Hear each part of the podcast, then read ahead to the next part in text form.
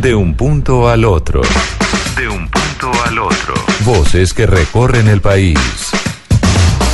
Colombia está al aire.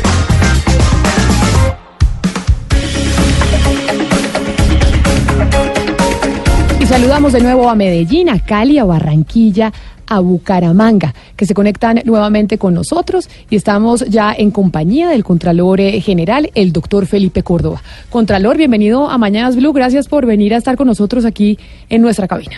Camila, muchas gracias por invitarnos, de verdad por abrirnos los micrófonos. Para nosotros es una gran alegría estar hoy y acompañarlos.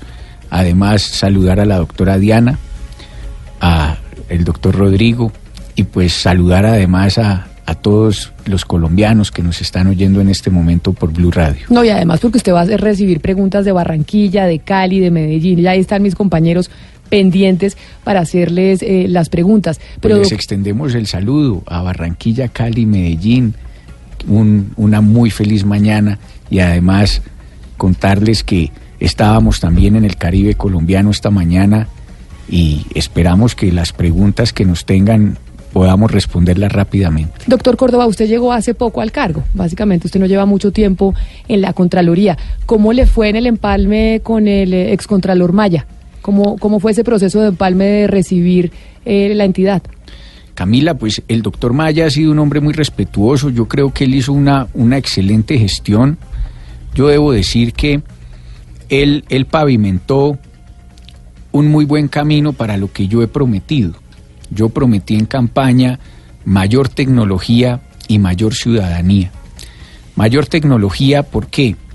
Porque necesitamos de verdad bajo la tecnología poder revisar el día a día, bajo modelos transaccionales, qué es lo que está sucediendo con la plata de todos los colombianos, la gente que tanto trabaja, que tanto madruga todos los días y paga impuestos. Porque a la gente hay que recordarle que tal vez a veces no, es consciente que ustedes desde la Contraloría lo que están eh, pues vigilando es la platica. El recurso de, de todos los colombianos. Pero ya que usted dice que tuvo un buen empalme con el doctor Maya, pues evidentemente tengo que hacerle también esta pregunta por las noticias que hemos tenido durante las últimas eh, semanas o durante la última semana. El doctor Maya fue uno de los grandes críticos de Fedegan y fue uno de los grandes críticos de que Fedegan tuviera el manejo de la parafiscalidad en Colombia. ¿Usted eh, cuál es su visión o qué encontró en la Contraloría sobre eso, sobre esas investigaciones a Fedegan y el manejo de la parafiscalidad? Pues Camila, mira, yo, esta no es mi primera vez en la Contraloría.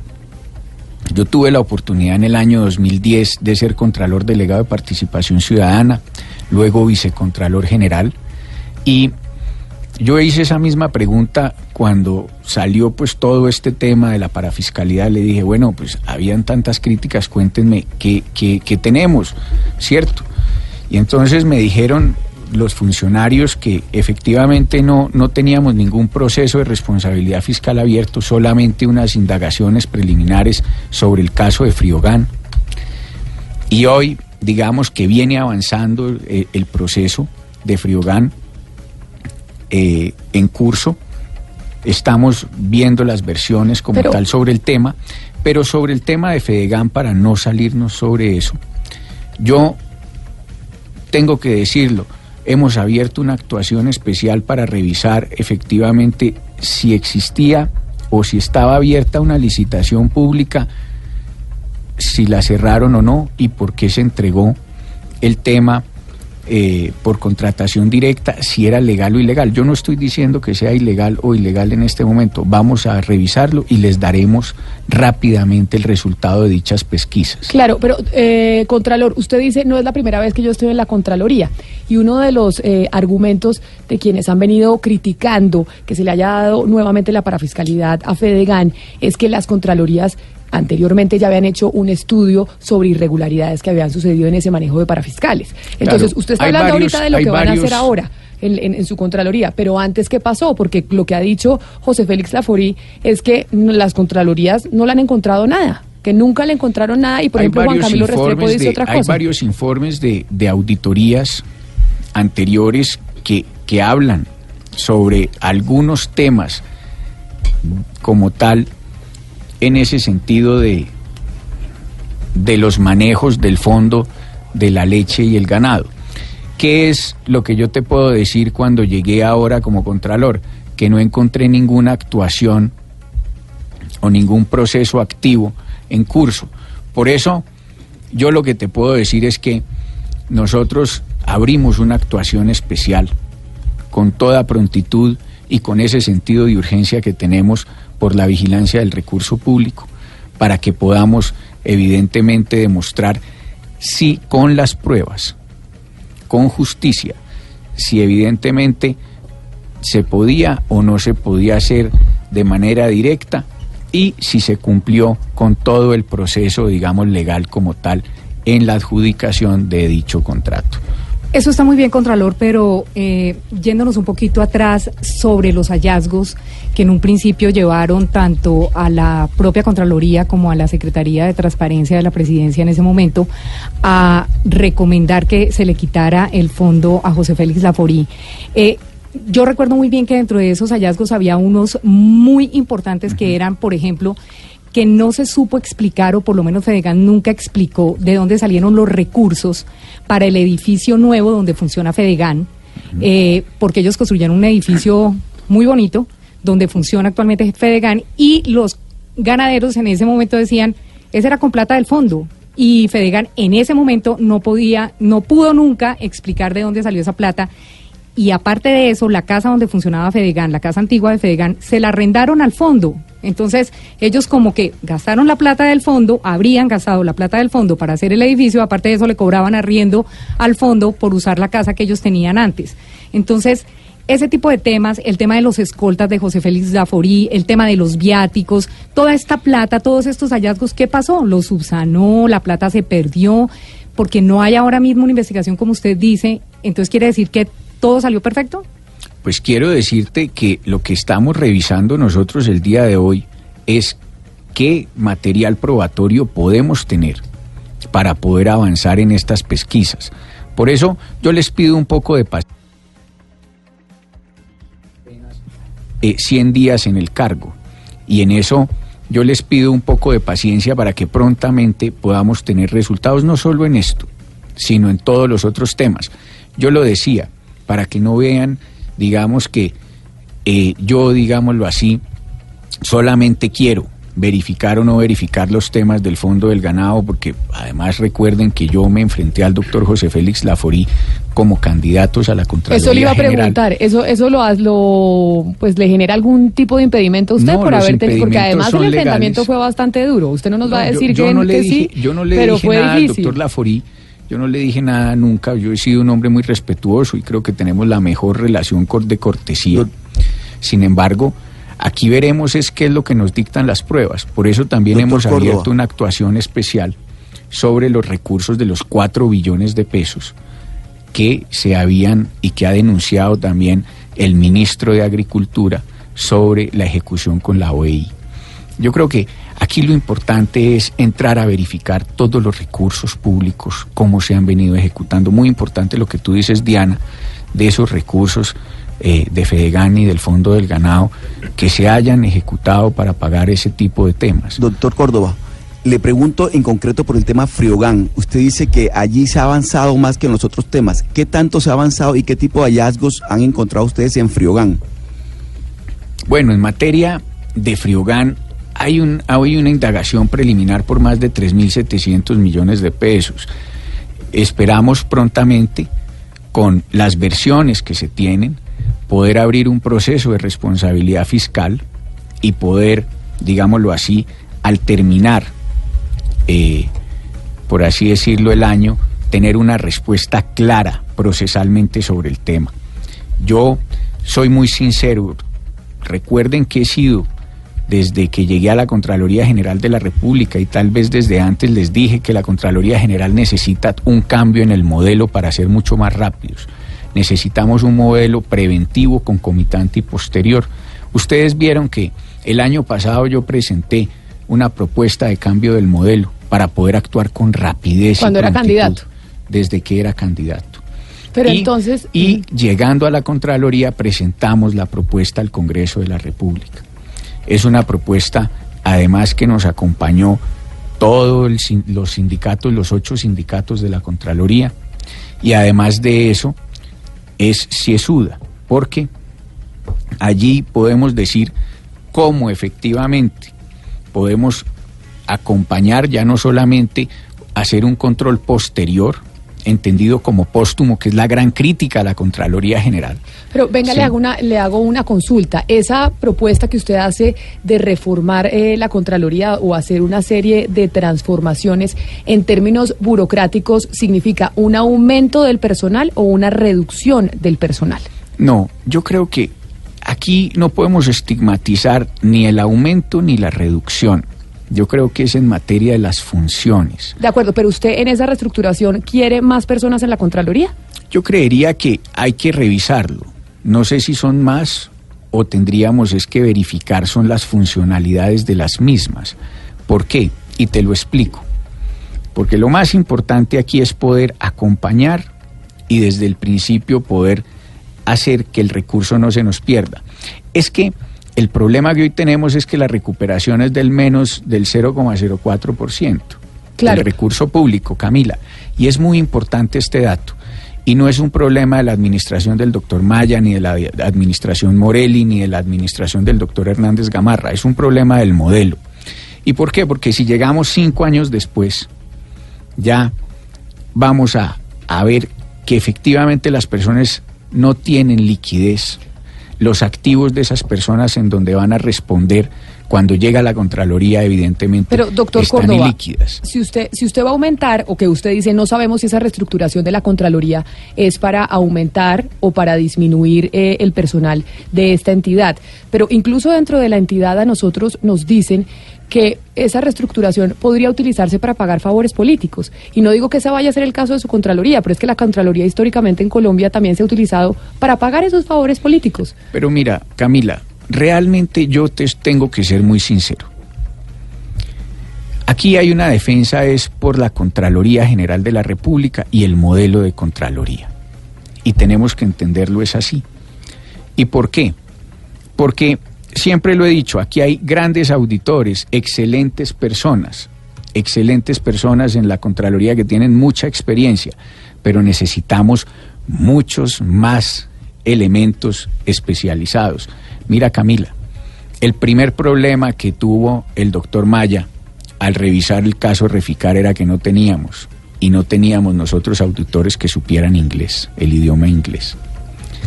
Un tema que parece tan trivial, pero que es tan importante para poder leer los contratos en inglés que tenían precisamente CBI con Reficar.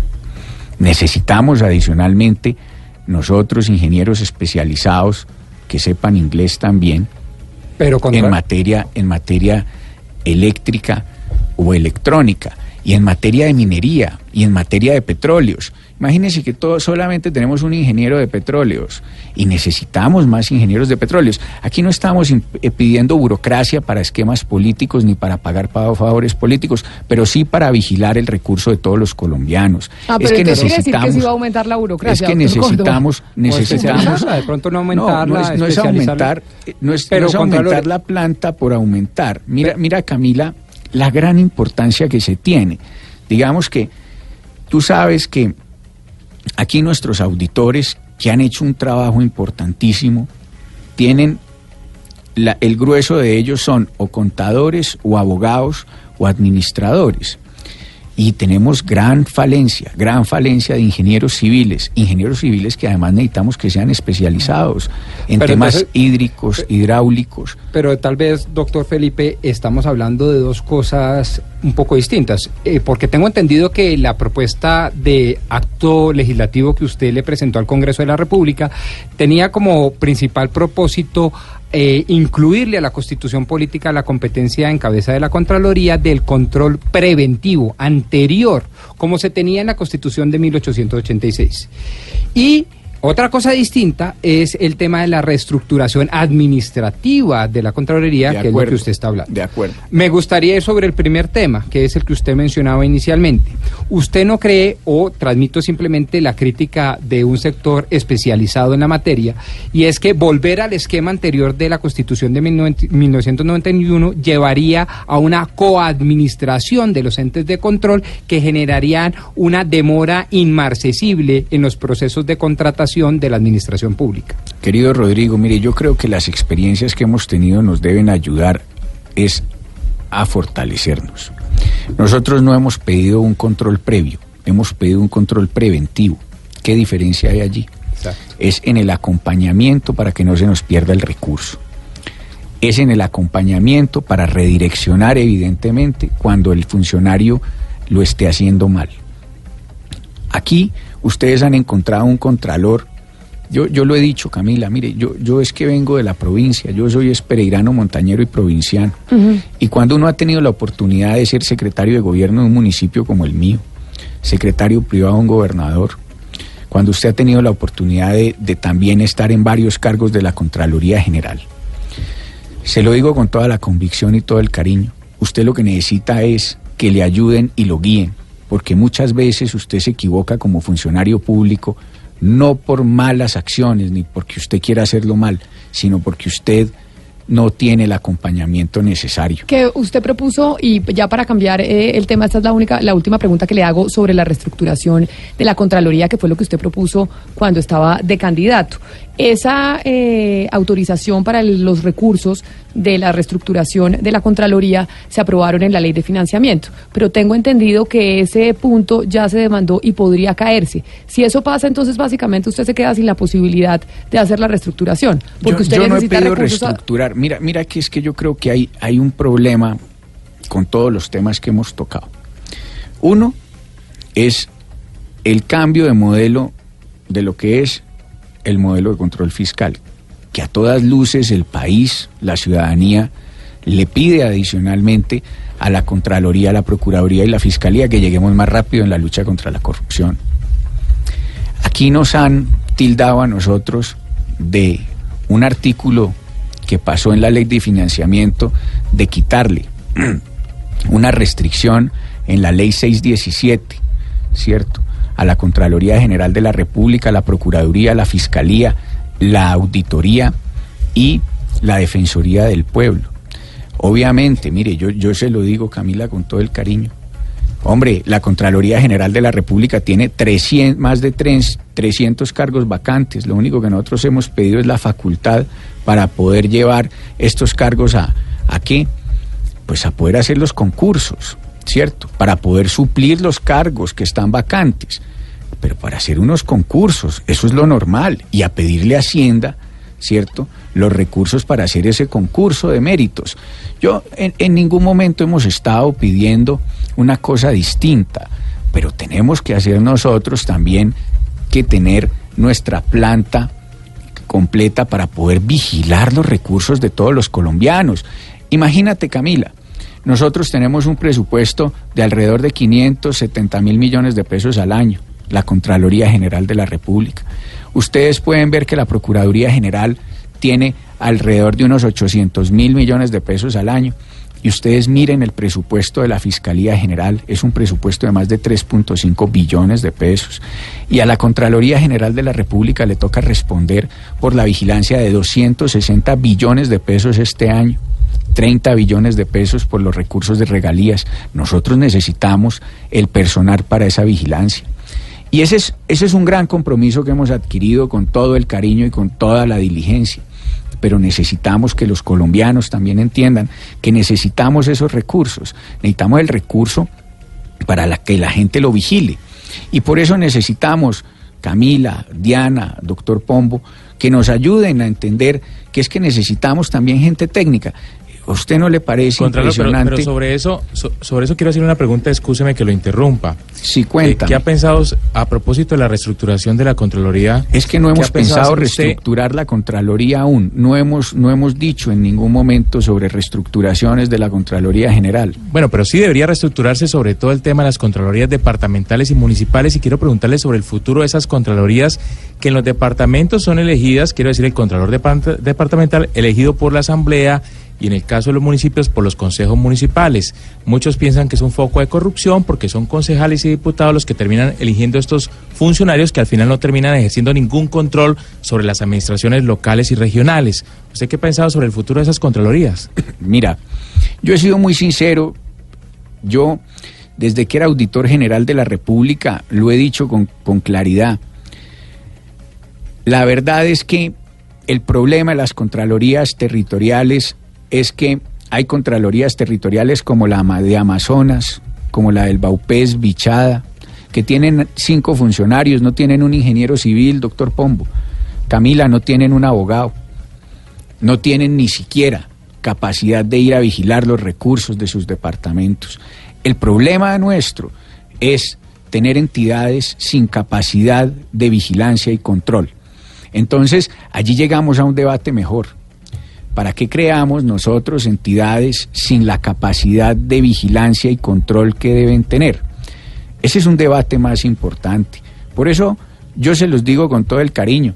Mire, la Contraloría General de la República merece, merece tener laboratorios de agua, de suelos, de aire, para que las pruebas no se nos eso caigan. sale, eso nos sale carísimo. doctor no se nos caigan. No, porque nosotros podemos contratarlo, ¿cierto? Pero necesitamos todos, es- necesitamos adicionalmente poder tener nuestro esquema probatorio. Nosotros deberíamos también, y eso lo pasamos dentro de la reforma del control fiscal, homologar todo un esquema o esquema Pero probatorio. entonces que tendríamos dos esquema- tendríamos dos dos entidades investigando. ¿Ustedes quieren asemejarse en cierta medida a la Fiscalía General? Precisamente a eso voy. No podemos nosotros, no podemos nosotros seguir como hacen en las clínicas. ¿Cómo, ¿Qué es lo que pasa, doctor Pombo? Y usted me corregirá. Cuando usted va a la clínica del country o a cualquier hospital como el San José y le hacen todos los exámenes y le dicen, hombre, aquí no tenemos, no tenemos esta especialidad, tiene que remitirlo a otra y pero, llega a la otra y llega a la otra entidad y le dicen tenemos que volver a empezar todos los exámenes eso es lo que pasa en la contraloría y en la fiscalía las pruebas que hoy usted hace sobre un proceso tienen que volverlas a repetir en otro porque nuestro esquema no está homologado la cadena de custodia no la tenemos en la contraloría Pero no es el único problema, nosotros, escúcheme que y se debemos diga- nosotros ir homologándola. Sí. Con todo el cariño yo se los digo. Y mire, y eso no es que nos parezcamos a la, a la fiscalía. Nos, la función de la Contraloría es muy clara. Es administrativa y de vigilancia y de resarcimiento del recurso público. Y por eso es tan importante poder tener los elementos. Es que luego se nos caen los procesos en el, en el contencioso administrativo, o sea, en el Consejo de Estado, que ya nos ha pasado. Ya nos ha pasado eso. Y por eso la gran importancia, la gran importancia que tiene el hecho de una reforma al control fiscal en ese sentido. Hugo Mario le tenía una pregunta. Sí lo estaba escuchando acá el, eh, el Contralor Hugo Mario, claro que sí. Es que, es que no solamente que falten profesionales en las Contralorías territoriales, lo que pasa es que muchas Contralorías territoriales, eh, eh, señor Contralor, están en manos de grupos políticos. Son, son, son caldo de cultivo justamente por eso, porque son los, los gamonales de los municipios los que eh, eh, mandan sobre los contralores. Hugo Mario, sí pasa eso, puede pasar eso en algunas, pero no podemos generalizarlas en todas. Entonces, volvemos a lo mismo. Yo te digo, tenemos tantas necesidades en estos organismos de control que, como Baupés, Bichada, el Amazonas, que necesitamos es el control. Y yo se lo digo, aquí necesitamos es decirle al ciudadano de a pie que le estamos vigilando sus recursos todos los días con sentido de urgencia. Mira Camila, yo te lo digo sinceramente, ustedes no lo creerían. Pereira, de donde yo vengo, capital de Pereira, capital de Risaralda, perdón, es una de las ciudades, además, yo creería, intermedias importantes del país no tiene un hospital de cuarto nivel de complejidad en atención en salud. Pero si ustedes hacen un análisis, además, Hugo Mario, solo cinco ciudades del país, solo cinco ciudades tienen hospitales de cuarto nivel de atención en salud. Eso es delicado. Contralor, pero, pero quedémonos un poco en el, en el asunto de las contralorías eh, departamentales. detengámonos, por favor, un poco ahí, porque es que, digamos, si miramos eh, lo que está sucediendo, lo que ha sucedido eh, en los últimos meses con la Contraloría de Antioquia, es muy preocupante. El Contralor de Antioquia, Sergio Zuluaga, está suspendido. Este funcionario ocupó irregularmente parte del lote de Space. Se realizó procedimientos estéticos en un hospital que debería auditar sin pagar la totalidad del costo falsificó su hoja de vida con un falso doctorado que de hecho por esa falsa, falta disciplinaria es por lo que le dieron una sanción de 10 meses en, en la Procuraduría. Esta sanción termina en junio, pues no, quiere decir que vuelva al cargo, pero pues culmina la sanción. Eh, cómo depurar la institución, es decir, cómo evitar que personajes como este lleguen a la institución. Es que precisamente por la Contraloría, la Contraloría es eh, uno de los orígenes de, de, que la corrupción en este momento tenga esos, estos niveles en Colombia. Mira, Ana Cristina, yo te soy sincero, aquí yo y 100 personas más estrenamos el procedimiento de hacer un ejercicio, de hacer con una universidad unos exámenes, de además la verificación de nuestras hojas de vida para la idoneidad del cargo. Yo creo que ese procedimiento ha avanzado mucho y ayudará en el futuro para el tema de la Contraloría General y de las Contralorías Territoriales. Yo no te puedo decir, porque adicionalmente de eso son los congresistas los que deben tomar la decisión de definitivamente o refundir las Contralorías Territoriales o no hacerlo. Y en ese sentido, se los digo con toda sinceridad, aquí necesitamos es un modelo de control fiscal que sea preventivo, concomitante y posterior, que no hayan puntos en los cuales el control fiscal no pueda entrar. Pero sin duda, pero necesitamos un control fiscal, como le decían eh, mis compañeros en las regiones, pues que no esté en manos de los políticos y que no sirvan las contralorías regionales e incluso aquí en la nacional, pues para pagarle favores o para darle puestos a los amigos de los congresistas y demás que al final son los que los eligen a ustedes. La Contraloría General de la República el 90% de, de, las personas son de carrera administrativa. Sí.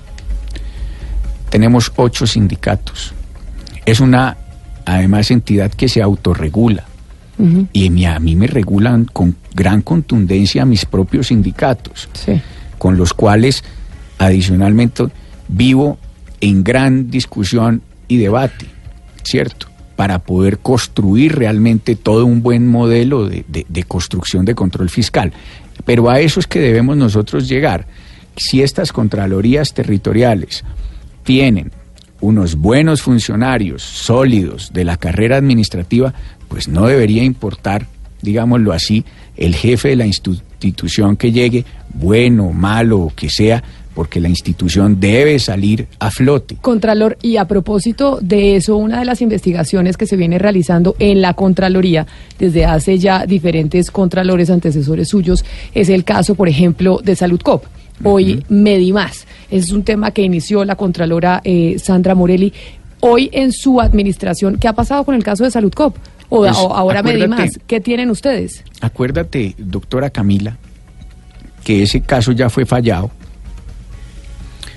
ese caso ya fue fallado, pero adicionalmente nosotros, al iniciar nuestra, nuestra gestión este año, sacamos unos hallazgos por alrededor de 300 mil millones de pesos nuevos por la intervención que hizo en su momento el doctor Grosso. Y vamos a seguir haciéndolo, no solo con Salud Cop, sino con todos. Hemos pedido adicionalmente en el caso de Medimás también con contundencia la vigilancia eh, expedita de la superintendencia eh, en el caso Medimás y la su posible venta. Nosotros hemos pedido al país que, que, con contundencia nos cuenten y con transparencia qué es lo que está sucediendo con cada uno de los recursos, no solo de la salud, de la educación, qué es lo que pasa adicionalmente con todos esos recursos del deporte. Mire ese caso, por ejemplo, que ustedes me preguntaban anteriormente en materia de deporte Nosotros hemos abierto varias actuaciones en este momento por, los, por las denuncias de Coldeportes, más de 200 convenios en los cuales nos vienen denunciando de que lo que ha pasado con dichas obras de las obras que se han hecho en materia deportiva y de estos escenarios deportivos. Entonces vamos avanzando con contundencia y con sentido de urgencia. Señor Contralor, eh, usted ha estado muy interesado en los temas de salud por la forma en la que murió su madre y eso usted lo ha hecho público, pero la Contraloría General ha sido muy diligente en investigar, como lo decía Camila, los temas de salud COP y usted inclusive hace poco anunció otro proceso adicional contra Guillermo Grosso que fue el interventor de salud COP, de salud COP en el 2013, pero que fue designado por la Superintendencia de Salud y con el aval del Gobierno Pareciera, señor Contralor, que el único responsable en este caso del desfalco de Saludcop fuera Guillermo Grosso, que ha podido revisar la Contraloría en materia de investigación contra otros funcionarios del alto gobierno que posiblemente pudieron haber tenido responsabilidad con ese nombramiento. Pues ahí están vinculadas varias personas.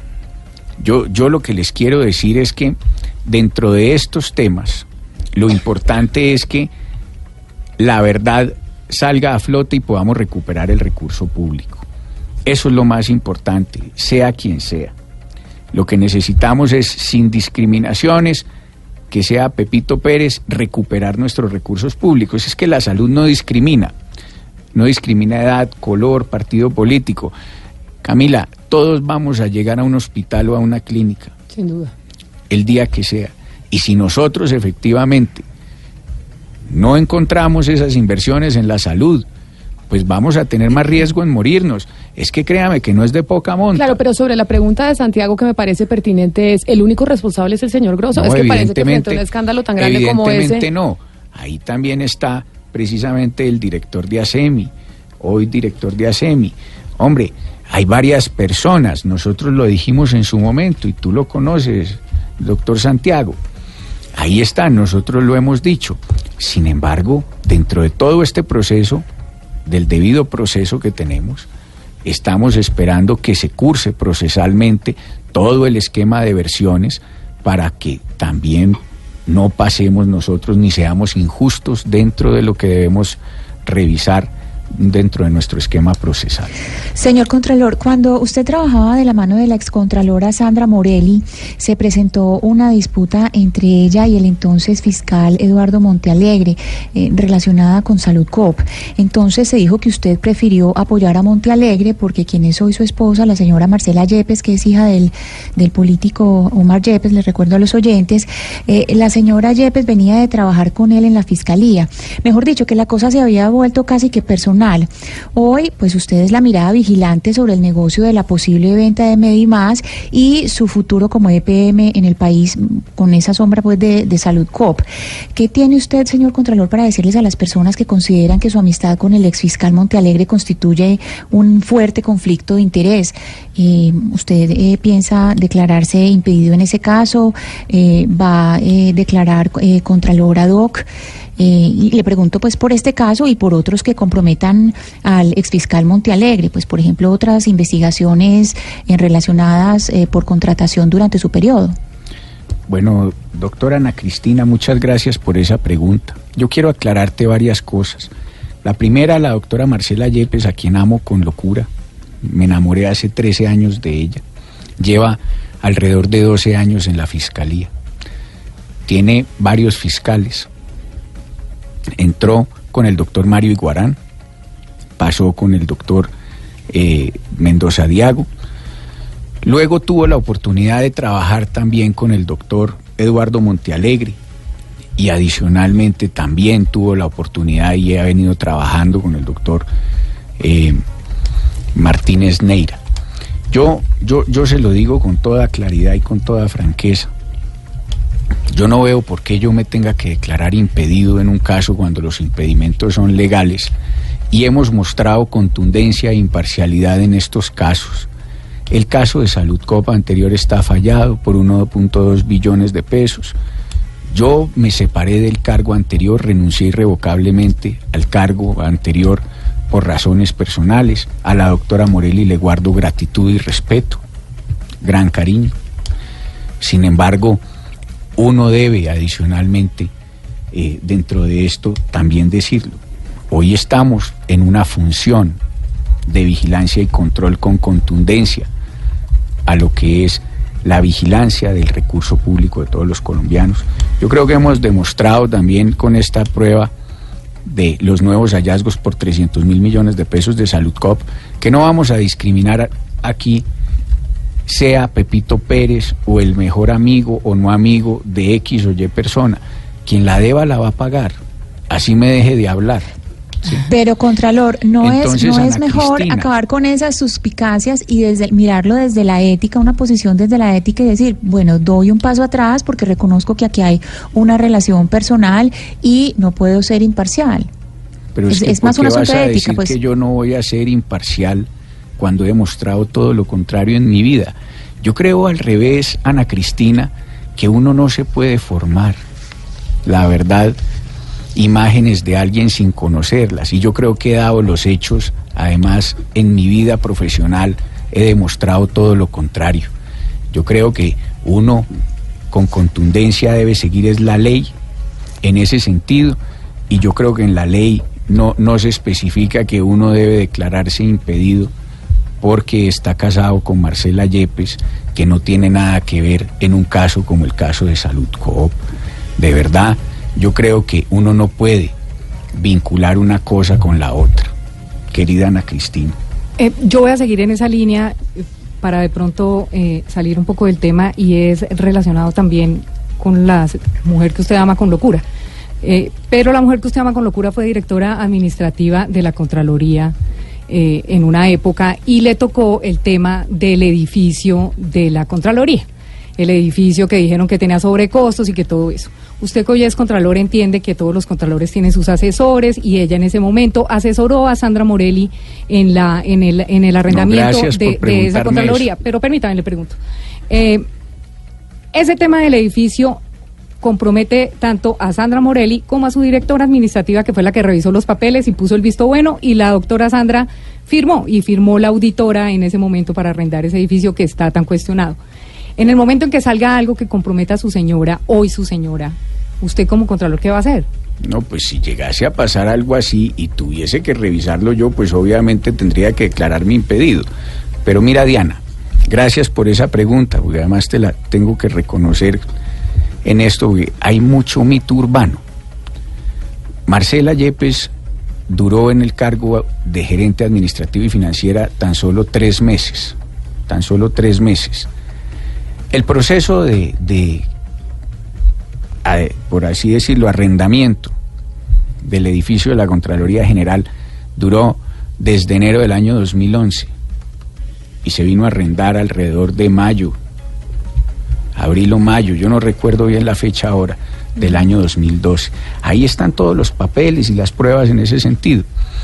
La doctora Marcela Yepes, además de eso, tengo que decirle a usted, en su momento no estuvo en el momento de, la firma del contrato de arrendamiento, no porque no quisiera, no porque adicionalmente le dijeran que estaba enferma, era porque adicionalmente la misma señora Contralora, y ahí están las pruebas, allí están las resoluciones, además de viáticos, nos había mandado la señora Contralora a una comisión de servicios a Madrid, España, para poder trabajar en otros temas de la misma Contraloría General. Yo, yo se lo digo y yo, yo este tema lo he explicado desde hace mucho tiempo, Camila.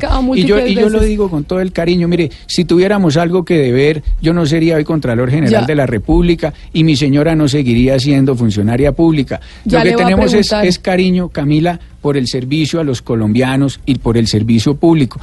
ya le va a preguntar, Pombo, precisamente sobre cada una de esas actuaciones y ya para cerrar este tema. Pero ¿Es usted, usted sí es muy cercano a Montalegre o no, Alex Fiscal? Hombre, yo la verdad no soy tan cercano al ah, doctor Eduardo Montealegre. He conocido, adicionalmente a su señora la conocí, a la doctora Tania la conocí en el Seguro Social desde hace muchos años cuando ella trabajó allá, por eso hoy me acompaña en la Contraloría. Es mi directora de estudios fiscales, pero yo con el doctor Montealegre no soy tan cercano. No, es que lo, lo que entiendo que preguntaban Ana Cristina y Diana era por, eh, o sea, no necesariamente su señora, sino por la amistad con Eduardo Montealegre y el vínculo que tuvo el doctor Montealegre con el tema de Yo- salud, yo que en su realmente al momento le doctor generó la pelea lo vine con, a eh, conocer con fue por la doctora doctora Morelli. Sandra Morelli en su momento. Ajá. Yo no lo conocía, conocía a la doctora Tania, Sí. pero al doctor Eduardo no lo conocía. Y lo vinimos a conocer fue vía la doctora Sandra Morelli Rico. Y eso es una realidad. Yo, yo no le puedo decir otra cosa.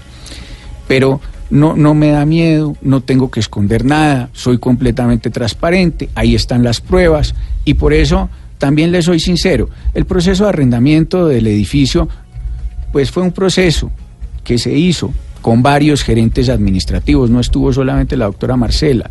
Como te digo, la doctora Marcela duró tres meses en el cargo de gerente administrativa y financiera, pero además antes estaba en otro sector completamente diferente, que era la directora de vigilancia fiscal del sector agropecuario. Por eso es tan importante y te agradezco, Diana, la pregunta, porque es muy importante dar claridad a los ciudadanos sobre ese tema.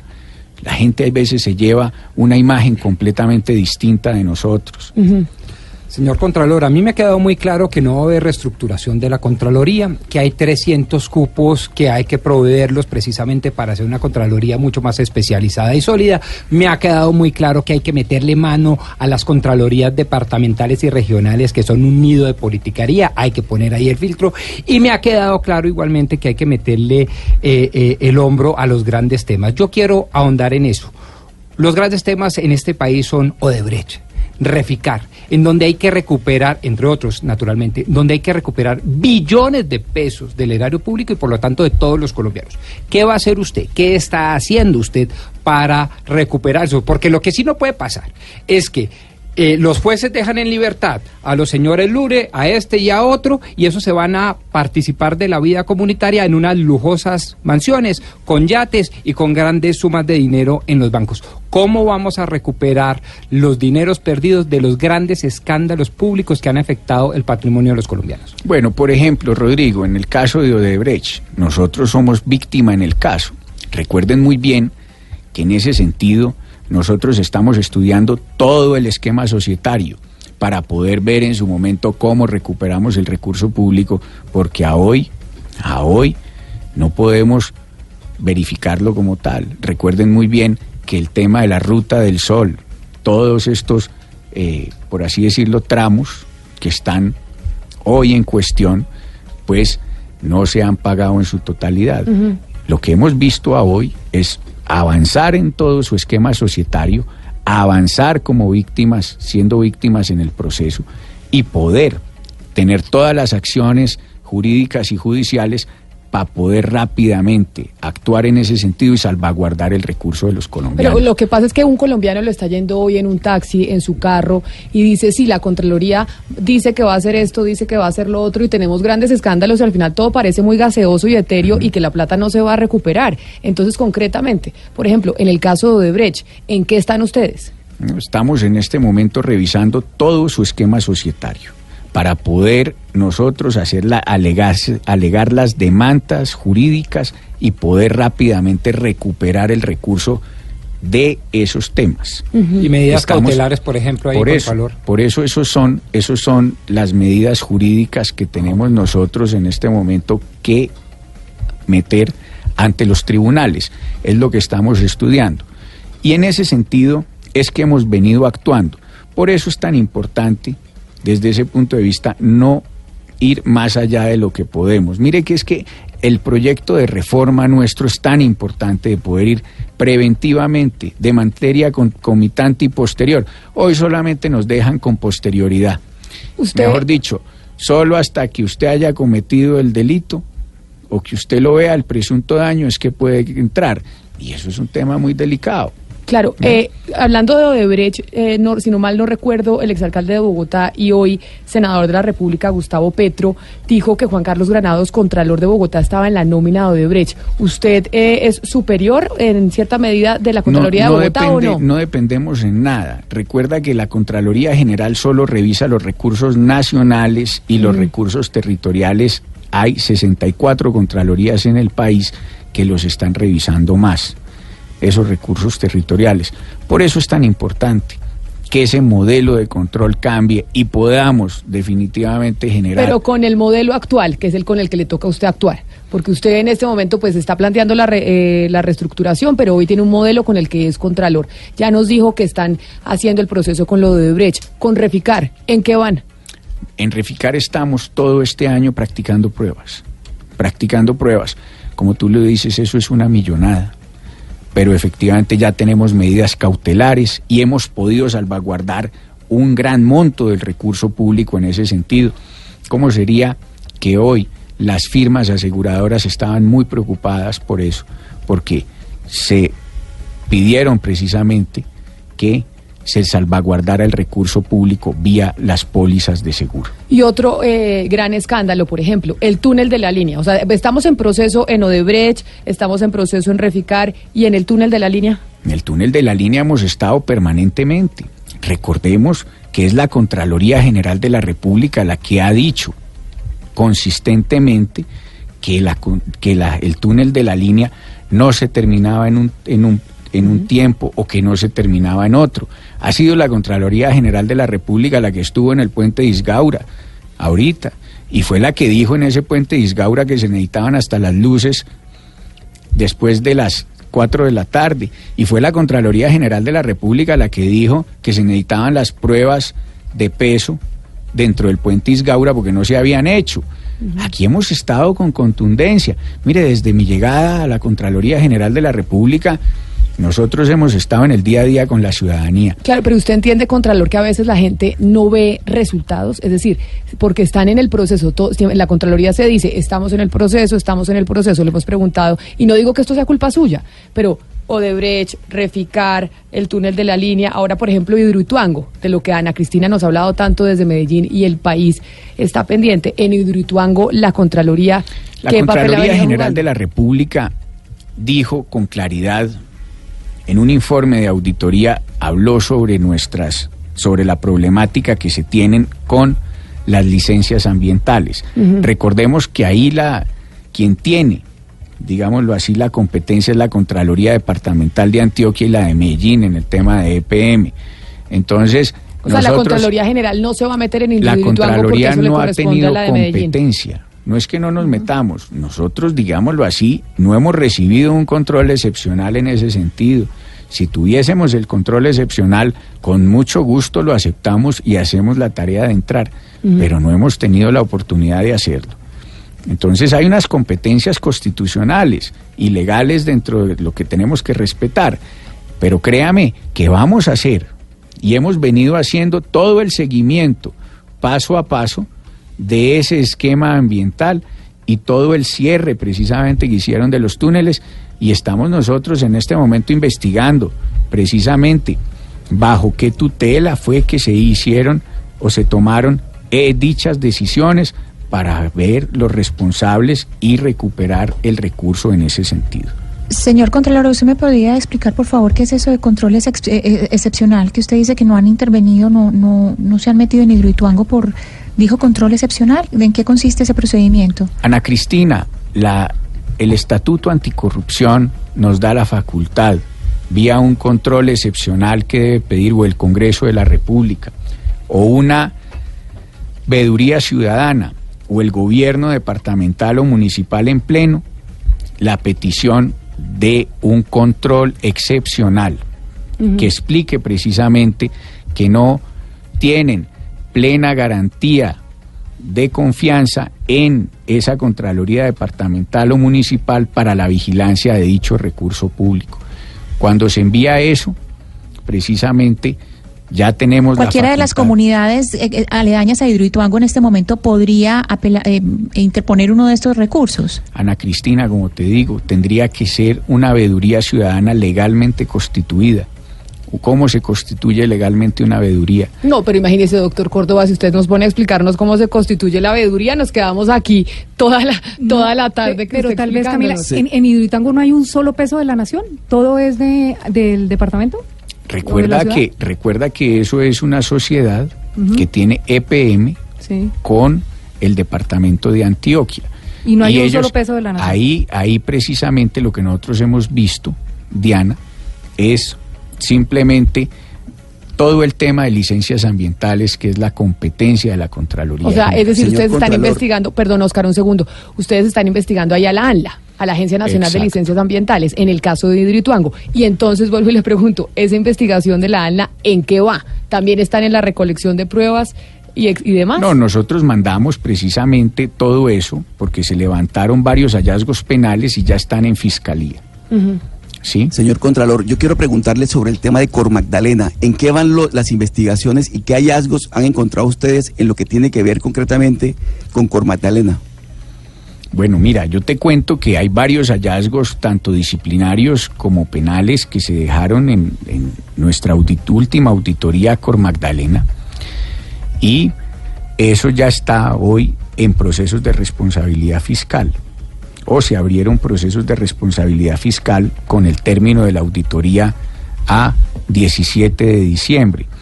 Nosotros te podemos decir que empieza todo el esquema procesal y empezaremos versiones para ver los hallazgos por más de 25 mil millones de pesos de dichos recursos en Cor Magdalena.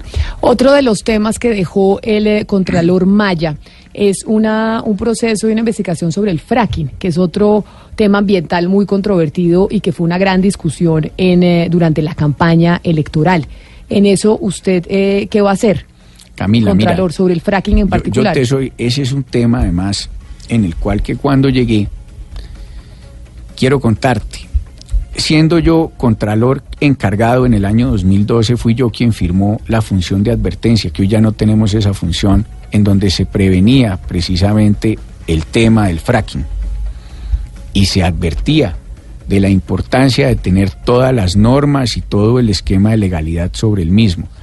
Hoy no tenemos, digámoslo así, y, hoy no hay, digámoslo así, un informe de auditoría sobre el fracking. Lo que hay es un estudio claro y contundente que lo que está hablando es que no hay la normatividad necesaria, las condiciones necesarias para desarrollar el fracking como tal en Colombia, que lo dejó la administración del doctor Maya Exacto, que no se puede Sí. hacer fracking y, y a que eso... ante, que ante, ante la falta de dichas normas, que ante la falta, digámoslo así, de las características de dichas necesidades, es mejor abstenerse de hacerlo. Fue lo que dijo dicho informe. Nosotros hemos sido completamente respetuosos en eso. Nosotros no podemos, digamos, ir contrarios a la salvaguarda de los recursos naturales y lo que hemos pedido es que hasta que no estén dadas las condiciones, pues no se haga un fracking que no sea respetuoso con el medio ambiente. La ministra nos ha dicho que están generando todas las condiciones para hacer un, un fracking eh, que sea respetuoso con las normas y con el recurso natural. Estamos esperando que eso se haga, estamos eh, evidentemente mirando permanentemente si esas normas eh, se generan, si esas reglas se hacen y nos pronunciaremos en el momento si eso cambia.